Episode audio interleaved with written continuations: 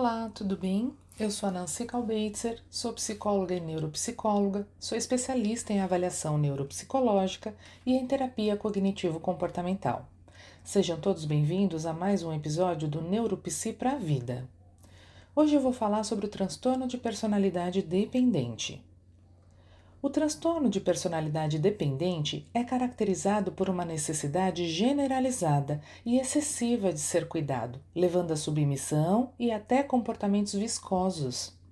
Indivíduos com esse transtorno veem a si mesmos como desamparados e, como consequência, tentam vincular-se a uma figura mais forte que forneça os recursos para sua sobrevivência e até para sua felicidade. As palavras-chave para descrever esse transtorno são pegajoso e submisso.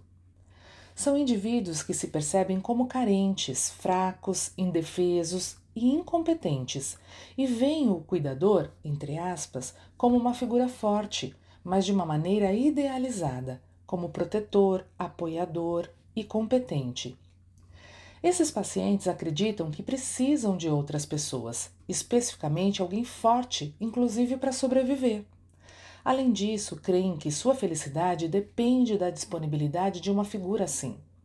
Acreditam que precisam de um fluxo constante e ininterrupto de apoio e encorajamento. A principal ameaça ou trauma dessas pessoas refere-se à rejeição ou ao abandono, e, portanto, sua principal estratégia é cultivar um relacionamento dependente. Esses indivíduos relatam níveis significativos de ansiedade, desencadeada pela tomada de decisões no dia a dia, ao iniciar e ao concluir tarefas e até ao perceber a rejeição dos outros. De tempos em tempos, esses indivíduos experimentam ansiedade elevada, principalmente quando percebem que o relacionamento está tenso. Se a figura da qual dependem for removida, podem até cair em depressão. Entretanto, eles experimentam gratificação ou euforia quando seus desejos dependentes são garantidos. Para regular tal angústia, as pessoas dependentes procuram orientação, reafirmação e apoio. Com frequência renunciam ao controle de suas vidas, como quando pedem aconselhamento sobre o que comer no café da manhã, o que vestir ou até mesmo em que horas marcar um determinado compromisso costumam se sentir desamparados quando estão sozinhos. Assim, buscar apoio representa uma maneira de reduzir a ansiedade. Em outros casos, comportamentos de busca de apoio podem ser motivados pelo desejo de obter a aprovação dos outros. A aprovação social ela é gratificante, já que pode garantir ao indivíduo um senso de valor e aceitação. Por causa da dependência dos outros, esses indivíduos passam a temer os sinais antecipatórios de abandono e adotam comportamentos para evitar as rupturas previstas. Esses comportamentos podem variar do submisso até o abertamente agressivo. Se tais relacionamentos terminarem, os pacientes com transtorno de personalidade dependente buscarão novos relacionamentos com os quais possam contar.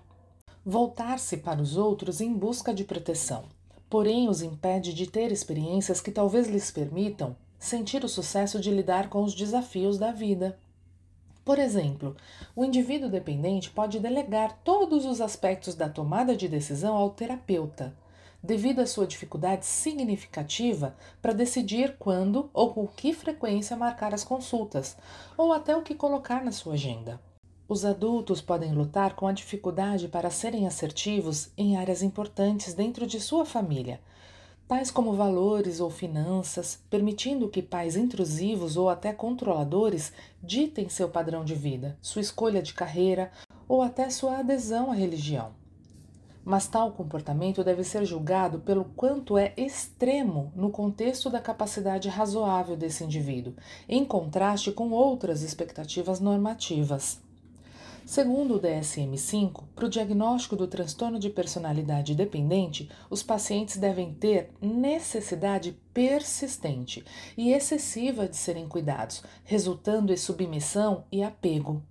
E essa necessidade persistente deve se manifestar pela presença de pelo menos cinco dos seguintes sintomas que eu vou descrever agora dificuldade em tomar decisões diárias sem uma quantidade excessiva de conselhos e asseguramento por outras pessoas, necessidade de fazer com que os outros sejam responsáveis por muitos aspectos importantes de suas vidas, dificuldade para expressar discordância com os outros porque eles temem perder suporte ou até mesmo a aprovação. Dificuldade para iniciar projetos por conta própria, porque eles não estão confiantes em seu julgamento e em suas habilidades, não porque não têm motivação ou até mesmo energia. Disposição de fazer tudo para obter o apoio de outros, por exemplo, realizar até tarefas desagradáveis. Sentimentos de desconforto ou desamparo quando estão sozinhos, porque temem não poderem cuidar de si mesmos. Necessidade urgente de estabelecer um novo relacionamento com alguém que fornecerá cuidados e suporte quando o relacionamento íntimo termina. E preocupação irrealista com medo de serem abandonados para cuidar de si mesmos. Além disso, os sintomas devem ter ocorrido no início da fase adulta. Vários outros transtornos de personalidade são caracterizados por hipersensibilidade à rejeição, como o transtorno de personalidade borderline, o transtorno de personalidade de esquiva e até o transtorno de personalidade histriônica. Porém, indivíduos com borderline também vacilam entre submissão e hostilidade raivosa.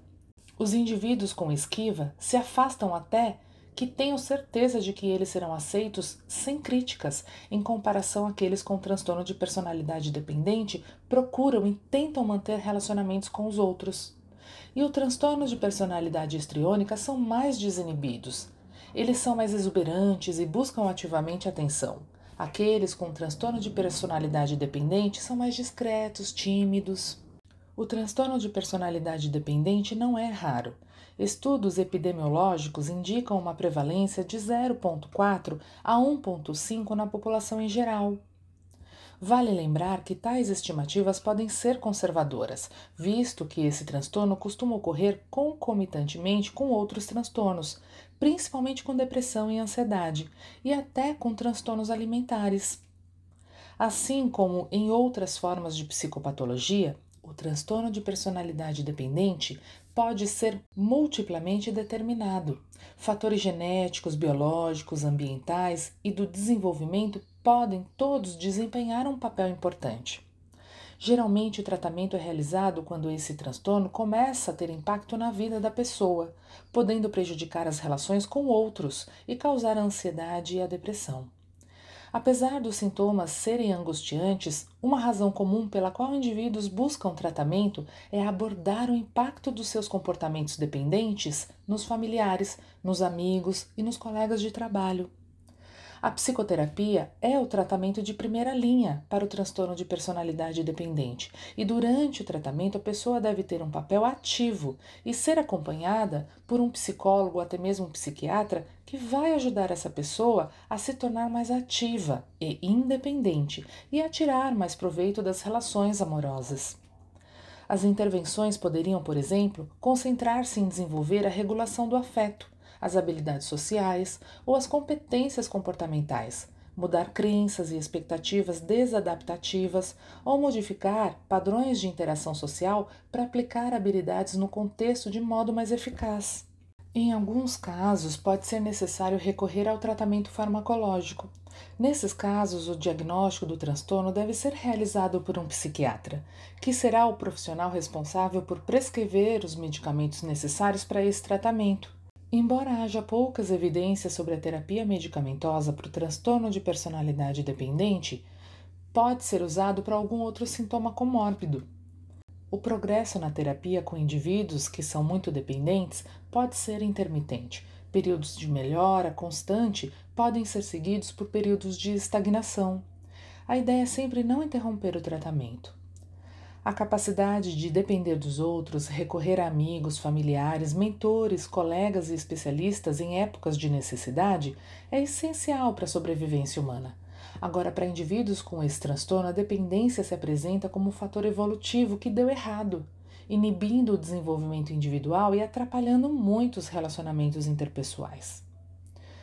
Portanto, qualquer sinal de dificuldade, procure ajuda médica. Isso vai fazer diferença na sua qualidade de vida. E é isso. Espero que tenham gostado e até a próxima!